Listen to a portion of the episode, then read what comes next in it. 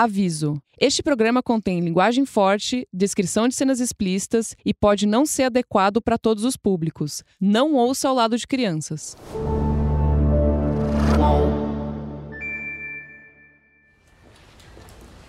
A gente só queria ir no banheiro. Sandy, onde tem banheiro aqui? Aqui, ó, naquela porta ali. Eu vou aproveitar para ir também. Mas abrimos uma porta errada e demos de cara com uma pilha de fitas pegando poeira. Pensando aqui, era quase uma instalação artística, meio deprimente, de uma parte do pornô brasileiro.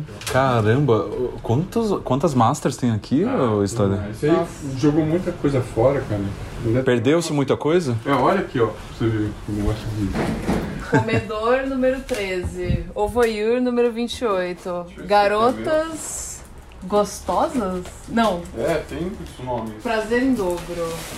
Tem, por, tem americana tem. Sim, prazeres Brasileiro. obscenos. É. Big ah, isso aí tem as. as capas. Aqui, ó. VHS. Essa aqui é da Sabina. Essa que veio quando foi no Jô Soares, fui com ela. Hum. To Brasil with Love. Sabina, Fernanda Kelly. Uma produção Stanley Miranda. É, essa é minha. A gente foi explorando aquela pilha de fitas grandes, amontoadas, que dividia espaço com objetos aleatórios. Tinha pneu, computador velho. Foi assim, entre a poeira e a rinite, que a gente percebeu que estava numa espécie de central das memórias de Stanley Miranda, o nosso guia no meio daquela bagunça toda. Ah, essas estrelinhas aqui, As né? estrelinhas. Esse aqui também, ó. Elegante. Elegante. Ah, isso aqui tem, é capa de. Parece de filme, mas filme, filme mesmo, sério, né? É, só, se você virar aqui, aí, é. aí vem o. Vem o. né? Aí é o... Esse é brasileiro? Esse é o. É, é Lisa Amor, Carla, Ana Kelly. Esse aqui, ó. Snoop Dogg. Caraca! Esses são alguns dos filmes lançados por aquela que foi a maior produtora de filme pornô do Brasil até os anos 2000, antes da Brasileirinhas abrir a porta para o Alexandre Frota e para a era das celebridades. Tudo o que tem nessa sala, inclusive esse homem de cabelos grisalhos e andar lento, é o que sobrou da Bútima Brasil, produtora que foi o sonho molhado de muitos moleques e ambição de vários atores e atrizes pornô. Mas como se antecipasse a crise que chegaria em breve na pornografia, esse império levou um tombo cinematográfico, deixando a Brasileirinhas reinando quase sozinha no mercado. Já que falamos muito de TV aqui, vamos colocar essa concorrência entre as produtoras da seguinte forma. Nos anos 2000, era como se a Butman fosse a Globo e a Brasileirinhas o SBT. E o que restou dessa história está gravada na memória de Stanley Miranda, o cara que fundou e afundou esse império do pornô. Eu sou o Thiago Dias. Eu sou a Marie Declerc e esse é o podcast Brasil para Maiores, uma reportagem em áudio do Altab que resgata a explosão da pornografia brasileira e o surgimento do pornô de celebridades.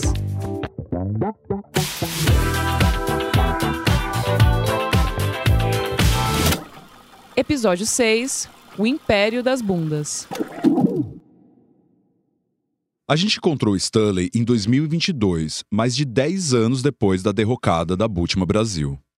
Ele recebeu a gente num casarão no Pacaembu, área super nobre de São Paulo, cheia de mansões. A propriedade não é dele, mas sim de um amigo, que emprestou o espaço para que Stanley pudesse armazenar os poucos rastros físicos que sobraram daquela era abundante. Olhando aquela sala cheia de tralhas, é difícil imaginar que a Bútima de décadas atrás foi assim tão grandiosa. É, mas foi realmente uma era grandiosa. Das chacretes às paniquetes, você deve ter sacado já a complexa relação do brasileiro com o tesão, a vergonha e o ambiente que transformava tanto atrizes pornôs em celebridades de TV, quanto celebridades de TV em atrizes pornô.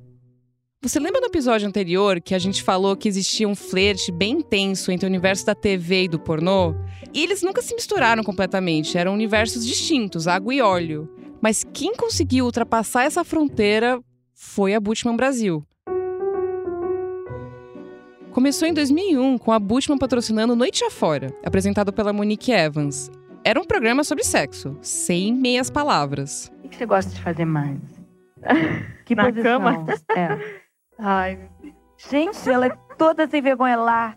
Eu acho que ela faz, ela não gosta que faz. Ó, fala pra mim, o que, que você mais gosta de fazer? bom, a posição que eu mais gosto Ah. é de quatro. A equipe tá animada. Custava muito caro manter um programa desse cacife, mas o Stanley disse que era um investimento que gerava um retorno certeiro em vendas. Era caro, era por semana ali. Caraca. Era. Eu acho que era 100 pau por aí por semana. Mas na época, pra Bultmann não era um problema. Não, dava pra pagar, né? É que Porque o era, ó, retorno- 100 mil reais de investimento dava um Sim. retorno muito grande. E nós vendíamos as fitas, entendeu? E haja fita, viu? As vendas bancavam não só o programa de TV, mas também um andar inteiro num conjunto comercial chiquérrimo em Alphaville, uma das regiões mais caras da Grande São Paulo.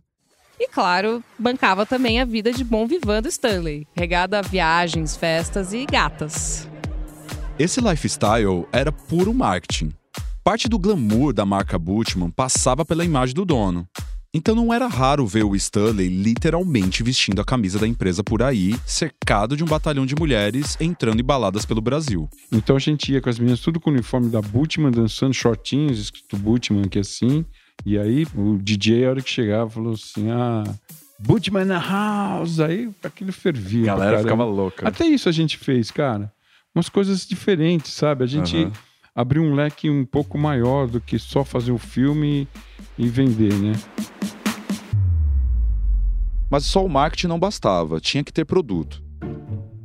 Pro Stanley, era preciso investir em bons cenários, figurinos e equipe para entregar filmes à altura da marca. E o cara não economizava em nada. Além das mansões, que eram o arroz e feijão da produtora, ele chegou a fechar uma rua só para gravar um carnaval da Bultmann em cima de um trio elétrico. Até navio e autódromo a Bultmann alugou para fazer bonito nas produções.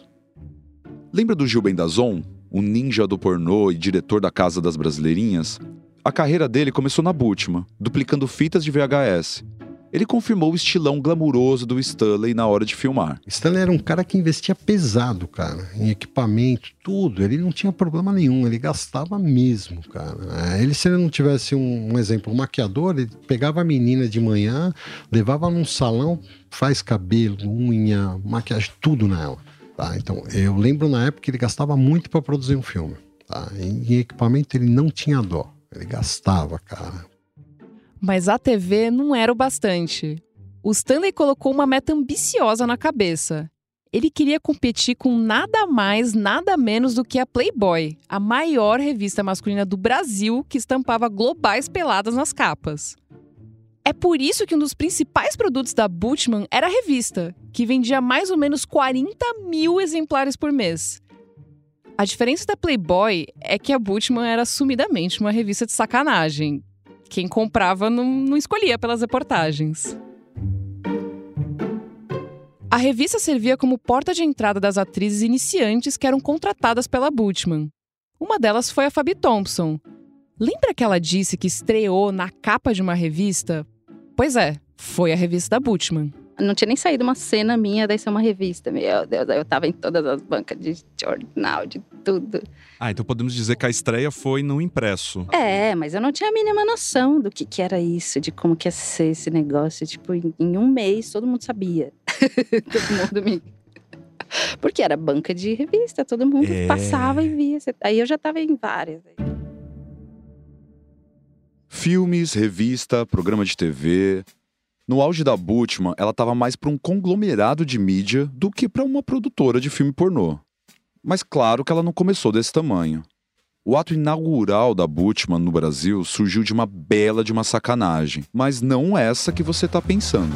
O presidente Fernando Collor anunciou logo no início da manhã as medidas que mudam a vida do país. O anúncio foi feito numa reunião com o ministério e as lideranças dos partidos. Em 90, o então presidente Fernando Collor confiscou a poupança de milhares de brasileiros. Era um infame Plano Collor. Uma das poupanças confiscadas foi a do Stanley, que na época estava montando uma empresa de importação em São Paulo. Essa foi uma história louca, porque eu morei dois anos nos Estados Unidos tal. Eu trabalhei oito anos na General Motors. Eu minha minha ex-mulher, nós abrimos uma empresa. Eu falei, pô, eu vou vender cabeçote para bomba injetora. Pô, o Brasil é movido por caminhão. Vou fazer isso.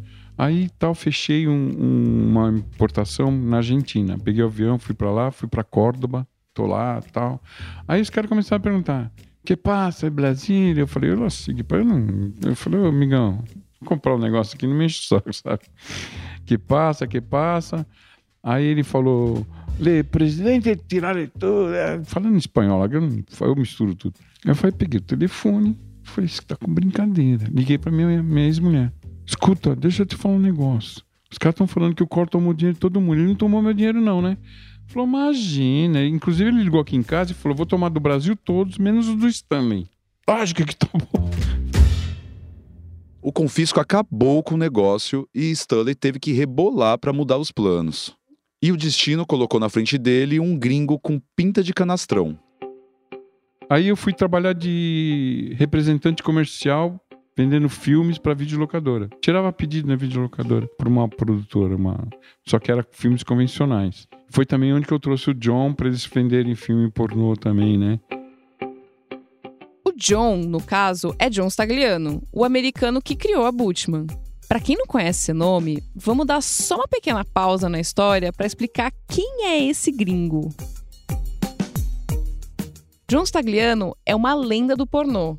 E o motivo disso é que ele inventou um gênero novo, que hoje é tão comum que parece que a pornografia já nasceu assim: o pornô gonzo. Stagliano pegou a palavra gonzo emprestada do Hunter S. Thompson, um jornalista doidão que, resumidamente, escrevia reportagens em primeira pessoa. Ele basicamente se colocava nos textos. A sacada do Stagliano foi adaptar essa ideia do gonzo ao pornô criando assim um contraste gigante com a linguagem cinematográfica que rolava no pornozão clássico dos anos 70. Nos filmes de Stagliano, nós vemos toda a cena sob a perspectiva do homem que está transando. É o que chamam de point of view, ou POV. O ator em si quase não aparece e as atrizes olham diretamente para a câmera, como se estivessem falando com o espectador e quebrando a quarta parede. Ou melhor, transando com o espectador. Era praticamente o cinema novo da putaria. Nos anos 90, Stagliano já vinha gravar no Brasil na companhia dos atores Nath Vidal e Roxy Fred. Ele adorava filmar no Rio, bem naquele esquema Brasil com Z, praias, bundas e caipirinhas.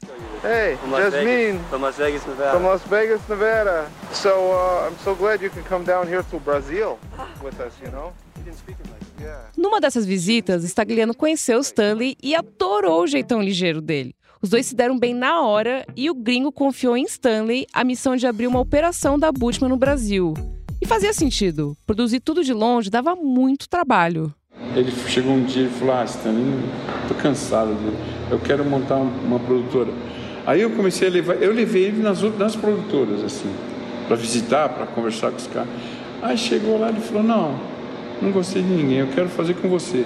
Pô, eu tava separado, sem dia. Eu falei: Falei, John, eu não consigo pagar essa Coca-Cola que eu estou bebendo. Você vai querer fazer comigo? Eu não tenho dinheiro. Ele falou, não faz mal. Aí ele ia, ele ia para o Rio, do Rio ia para os Estados Unidos. Né? Aí chegou, me chamou para me levar para o aeroporto, para ele ir para o Rio. Me deu 30 mil dólares na minha mão. Cash. Cash. Na verdade, foram 20 mil dólares, o que não deixa de ser uma quantia absurda, a ponto de Stanley cogitar dar fuga no gringo. Eu não tinha um tostão, irmão nem pra Coca-Cola. Esse americano, eu não assinei um documento, não disse nada. Os caras me deu 30 Se você quisesse sumir com o dinheiro. Aí eu, eu usei isso nas palestras que eu dava para os meus vendedores. Porque eu falei: olha, a vida te coloca numa encruzilhada. Você escolhe o caminho. Porque eu podia pegar aquele dinheiro e sumir. Eu não teria nada hoje. Ué, resumindo, quer ver? Um ano e meio. Um ano e meio para dois, eu faturava um milhão de dólares por mês. Já estabelecida no Brasil, a Butchman importava todas as produções americanas do Stagliano, mas também fazia filmes nacionais seguindo o selo de qualidade da marca. Bons atores, locações absurdas e as atrizes mais bonitas do mercado. Se as mulheres eram diamante bruto da Butchman, só faltavam bons diretores que soubessem como esculpir. Na fase áurea da produtora, a Butchman contava com um time de primeira: o próprio Stanley, o ator e diretor Fábio Scorpion, Walter José, Marcelo Storelli e Roger Lemos. A produtora também foi uma das primeiras a colocar mulheres por trás das câmeras. Aretusa Lemos e Carla Borges fizeram história, mas caíram no mundo de tal maneira que a gente não conseguiu encontrá-las não. Mas o Walter José falou com a gente. O seu primeiro filme foi quando? Você lembra da data? E o nome? Foi em 99, chamava Criaturas Eróticas 1. Criaturas Eróticas 1. É, que eu fiz uma série Criaturas Eróticas 1, 2, 3, 4. E o pessoal não gostava lá da Budman, eles não gostavam de série. Aí depois eu fiz um outro chamado Dispersas Perversões. Eles ficaram mais puto ainda. O Walter hoje tem 65 anos, é filósofo de formação e cinéfilo de carteirinha. No set, sempre tentava dar uma sofisticada nas produções, mas nem sempre as referências cult sobreviviam à tesoura da edição. Teve uma cena que eu fiz que acabou nem sendo lançado, que eu fui filmar para um, um, tal de um cara chamado Lourenço. Eu quis fazer um negócio meio Godard, assim, né, meu? Você sabe como é o Godard, né, meu? No meio da cena aparece uma mulher lendo o livro vermelho de Mao Tse-tung. Você lembra da chinesa? Aí eu peguei, trouxe os livros do Heidegger lá e falei pra menina ler. Depois o Lourenço cortou, acho que nem lançou. Que genial. Depois o cara ficava muito puto comigo, né? Enquanto Walter tentava inserir referências à novela vague e aos filósofos alemães, o Stanley contornava o estilão mais pesado do mentor stagliano. Qual que era a sua linha? Qual que era, Qual que era seu, seu estilo? estilo? de diretor? Eu gostava, gostava de uma coisa mais íntima, sabe? Por incrível que pareça, eu gostava que. Eu vou ficar puto disso aqui, porque eu falava assim: você fala pro cara plantar bananeira, pegar ela de braço, fazer isso, chupa o dedo do pé, faz, faz tudo. Fala, vai lá e dá um beijo nela. Falou assim: seu irmão, você não sabe beijar, cara. Porque eu assisti os filmes, eu queria fazer alguma coisa que. Que, que parecesse alguma coisa assim normal. Ah, vamos começar o filme, vamos. Aí, ela tira a roupa aqui, senta ali no sofá, tch, tch, acabou. Esse é o filme. Eu falei, pô, não deu nem pra ela abrir a porta, vir caminhando aqui, nada. Você queria. Então, era importante pra você trazer o, o- o dia a dia, é, Não, eu queria fazer ações coisas... comuns. É, comuns e algumas coisas diferentes. Por exemplo, no Aras eu peguei uma, uma menina, eu falei pra ela, vamos fazer um banho de lama em você? Então eu cavuquei um, um negócio legal, jogamos água, então ela se lambuzou toda na lama. Ela tirou a roupa, ficou de lingerie e foi sujando de lama e depois tirou a, a roupa e o cara comeu ela com lama, com lama e tudo. Se você vê uma gravação, você fala, esse cara tá com palhaçada. Na TV, mesmo com o fim do programa Noite Afora em 2004, a Butman aproveitou a deixa para abocanhar o horário e fazer um programa só dela.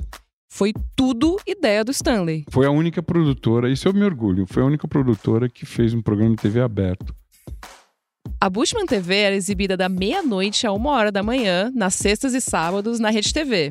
O programa mostrava os bastidores do set de gravação e era apresentado pelas atrizes Lana Stark e Juliana Pires. E no finalzinho do programa, um jovem de topete loiro, bem anos 2000, apresentava trechos dos lançamentos do mês da Butchman.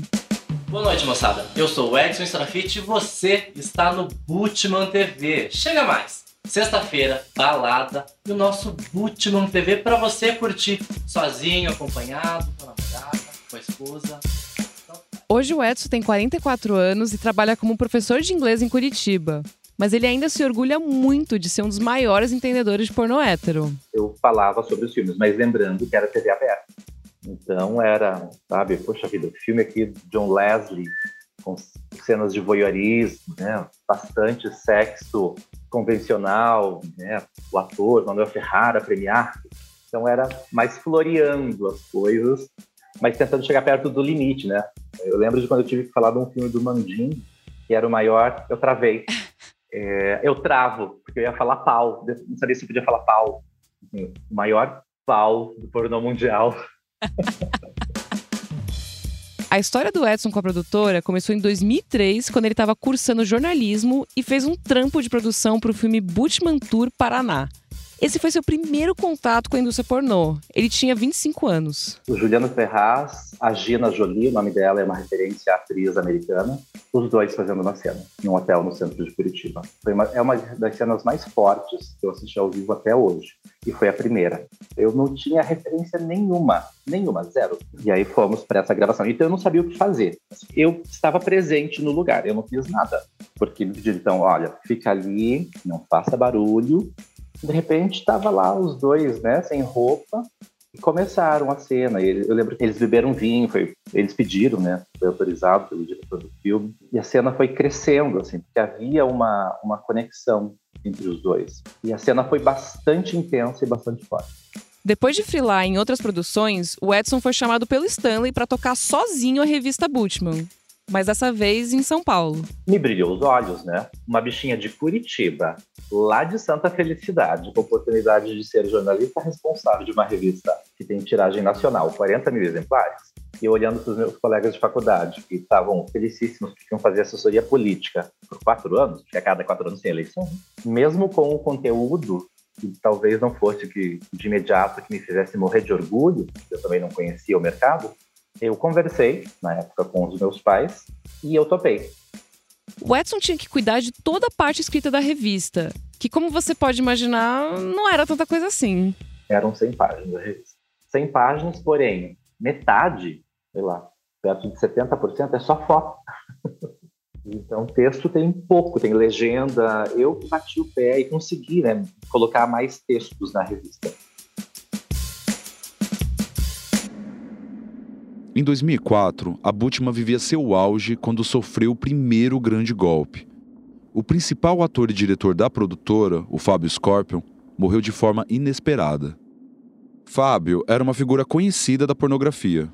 Um carioca de sotaque fortíssimo que carregava a fama de ter transado com mais de 4 mil mulheres, além de ser diretor e protagonista da série de maior sucesso na produtora, Scorpion. O Edson gostava muito do Fábio. É, eu perguntei para ele numa das entrevistas que eu fiz com ele, falei, Fabinho, é, quantas atrizes você já comeu? Não sei se eu falei comeu ou fudeu, alguma coisa assim. Aí ele me corrigiu e ele era gente boníssima, gente, assim, boníssima. Ele virou para mim e falou assim, Ed, ele falou sério, ele mudou o tom, Ed, é, eu nunca comi nem fudi nenhuma, eu faço uma performance, elas são atrizes. Entende? Para deixar claro que fuder era coisas que ele fazia por aí. No trabalho, ele fazia, ele atuava.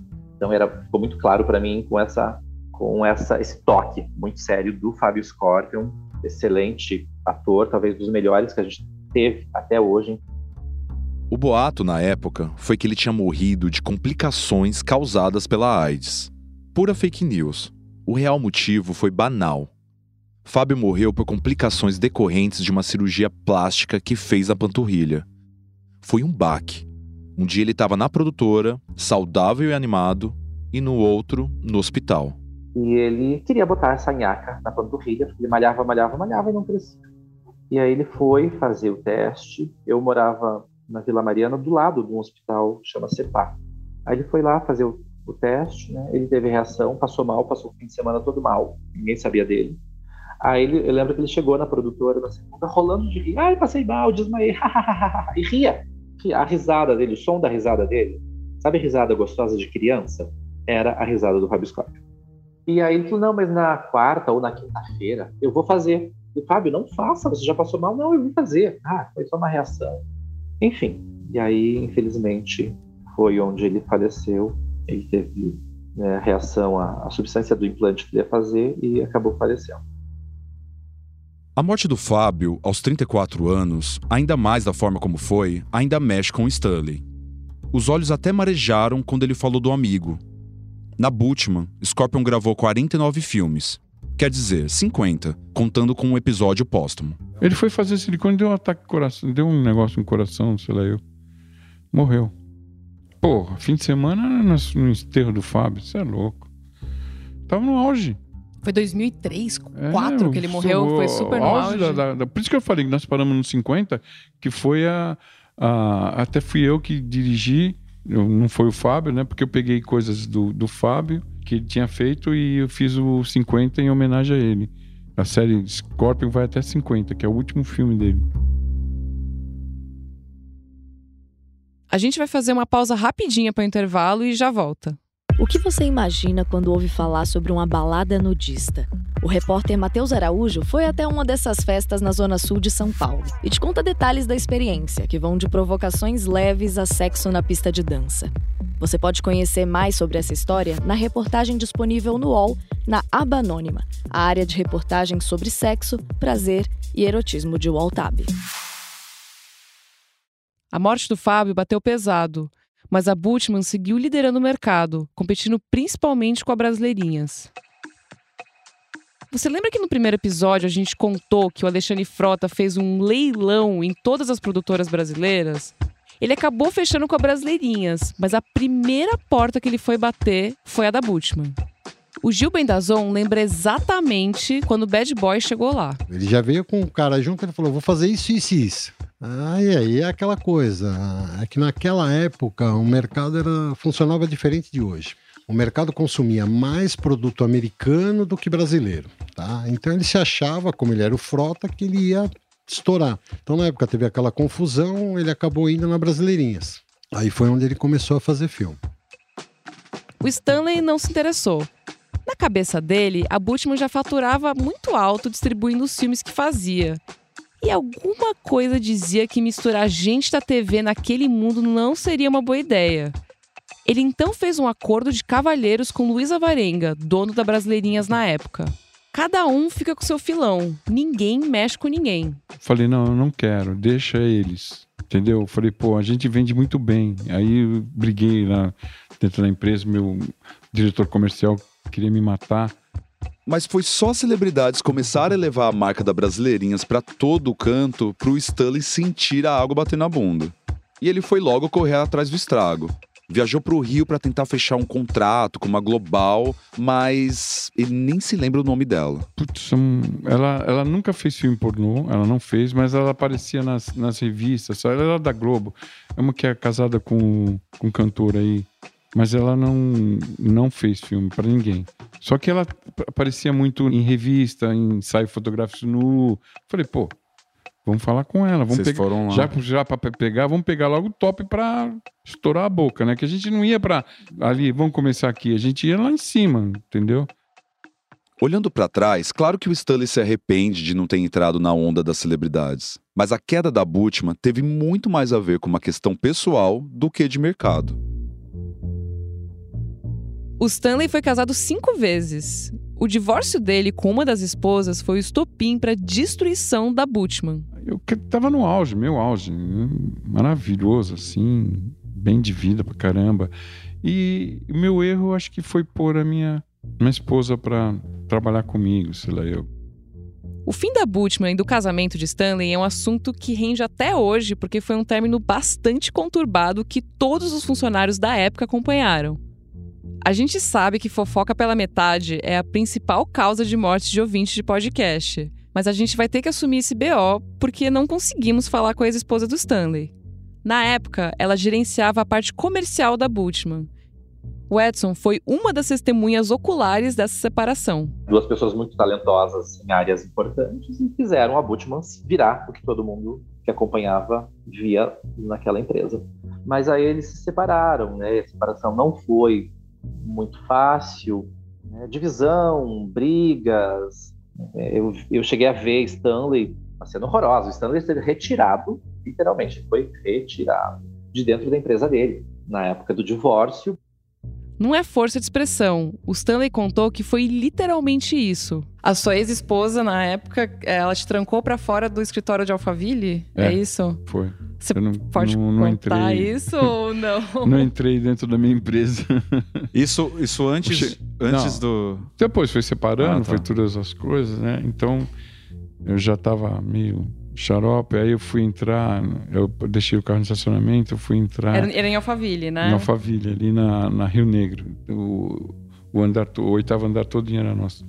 Aí o cara da porta falou, Stanley, quase chorando, cara. Eu não posso deixar o senhor entrar. Eu Falei, quê? Não, tem que pedir lá em cima autorização. Eu Falei, você tá com brincadeira? Eu Falei, não. Eu Falei, "Ah, então pede a autorização. Aí vocês estão não deixaram entrar.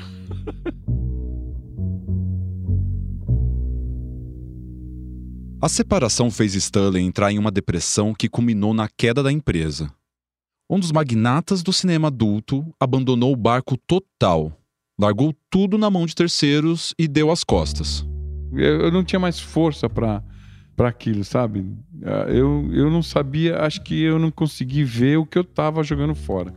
O que eu estava destruindo, o império que eu construí. Eu construí aquilo, não foi. Não, não quero me gabar assim, mas fui eu que construí aquilo, pô. Sabe? Eu joguei fora. Eu joguei tanto, todas as coisas fora. Larguei mão de tudo. Ai, fui largando, porque eh, comecei a não poder ver minhas filhas. Começaram umas coisas muito mais difíceis para mim, entendeu? Aí eu fui largando tudo. Perdi casa em Alphaville, fazenda, aras, carro. Peguei, fui embora. Sem o comandante por trás do leme, o barco saiu da rota. Tanto que o John Stagliano, fundador da Butchman, parou de falar com a empresa no Brasil e começou a licenciar os filmes gringos direto com a Brasileirinhas. Logo antes do Stanley desistir de tudo, Edson foi demitido da empresa. Era o fim de uma relação de trabalho de cinco anos. Eu fiquei na Butchman até 2007. É, a minha, na verdade, eu fui, eu fui dispensado da Butchman. Isso é muito engraçado, por, por mais que fosse no pornô, né, mas a vaidade, porque o Ed está na televisão. Ah, eu acho tão pequeno isso. Mas enfim, havia vaidade e alguém que era bastante influente junto a Stanley, que era quem mandava, estava um pouco incomodado assim com com a época, né, que era muito popular o pornô e eu imagina a bichinha que era jornalista e de repente, como assim? As meninas gostam dele, né? Elas vão comer pizza, dormir na casa dele, fazer bagunça e ele nem gosta de mulher. Como assim? Né? A gente é amizade, sempre foi.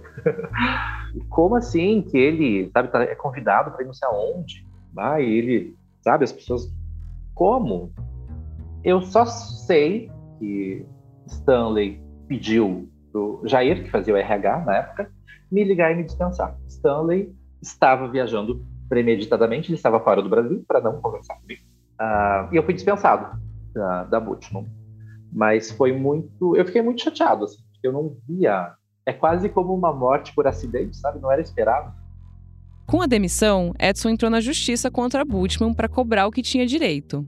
Ele ganhou a ação, mas não recebeu nenhum valor ainda. Pro Stanley, parece que tudo foi uma fase esquisita, que ele tem que se esforçar muito para lembrar de certos detalhes. E tudo ainda parece meio borrado, como se ele estivesse atrás de uma névoa de negação. Ainda hoje eu tenho uns esquecimentos, mas eu não sabia nada. Eu não conseguia falar o que eu tô falando para você agora. Não conseguia falar do que aconteceu. Eu ver o que, aquela, aquele momento, né? Da vida pessoal, você tá Da- dizendo? É, da, de Da tudo, Butchman né? também, da né? Butchman, Butchman né? também. Porque é, eu vivia a Butchman, né? Depois da separação e o fim definitivo da Butchman, Stanley saiu de São Paulo, foi morar no interior, virou evangélico e até casou de novo com uma mulher da igreja. Mas o novo casamento não durou muito tempo. Hoje, aos 64 anos, Stanley tem uma suspeita do motivo. Você sabe que eu já ouvi de uma, de uma psicóloga? Falou pra mim parar de procurar a minha mãe nas mulheres que eu tenho. Isso foi um erro muito grande meu. Da era dourada da Butchman, restaram apenas dezenas de processos trabalhistas e as memórias de quem ergueu e ruiu uma das maiores produtoras pornográficas do Brasil. Por ironia do destino, os filmes O Orgulho de Stanley pararam na mão da principal concorrente, a Brasileirinhas. O Walter José, diretor que tentava colocar Godard nos filmes pornôs, também colocou a Butchman no pau. Hoje, ele tem uma teoria para explicar a derrocada da produtora e, mais pra frente, de quase toda uma cadeia produtiva do pornô brasileiro. E outra coisa também que a maioria dos empresários não sabem, como eu te falei, o que, que ele faz? Ele pega, em vez de ele pegar e investir na empresa, fazer a empresa crescer, investir, não, ele aumenta o patrimônio dele e aí a empresa vai minguando, porque ela começa a ter, ela começa a ter dívidas. Aí o que, que ele faz? Pum, derruba a empresa e vai embora, deixa os- o resto aí cor- na correria, entendeu? O, o que aconteceu na- na- na- com as produtoras foi isso, não tiveram inteligência. Por exemplo, hoje eu fiquei sabendo que um produtor aí tá, tá fazendo Uber porque a empresa fechou. Ah, não, culpa da pirata. Não, não é só culpa da pirataria, é culpa da falta de gestão. Com um tom de voz melancólico e um olhar distante, Stanley guarda uma esperança de voltar, de alguma forma, a trabalhar com pornografia. Mas ele mesmo sente que perdeu o timing para embarcar nessa nova geração de produção pornográfica. Ele parece preso a um passado que só existe nas memórias distantes de quem alugava as fitas da Butman. As mesmas memórias espalhadas na sala empoeirada que a gente abriu sem querer. Assim como aconteceu com a Butman, a fase de ouro da pornografia nos anos 2000 também não demoraria a ruir. No próximo episódio, a gente vai contar sobre a última grande celebridade a entrar no pornô e o final trágico que marcou o fim de uma era.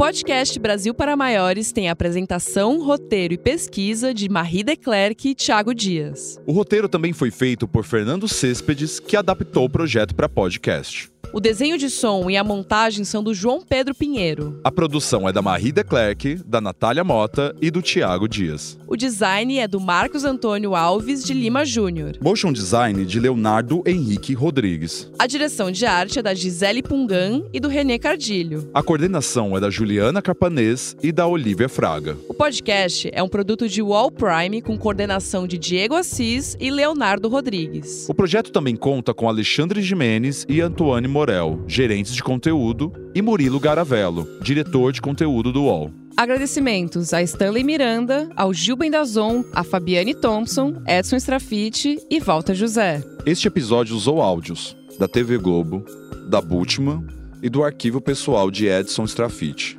e trilhas do Epidemic Sound.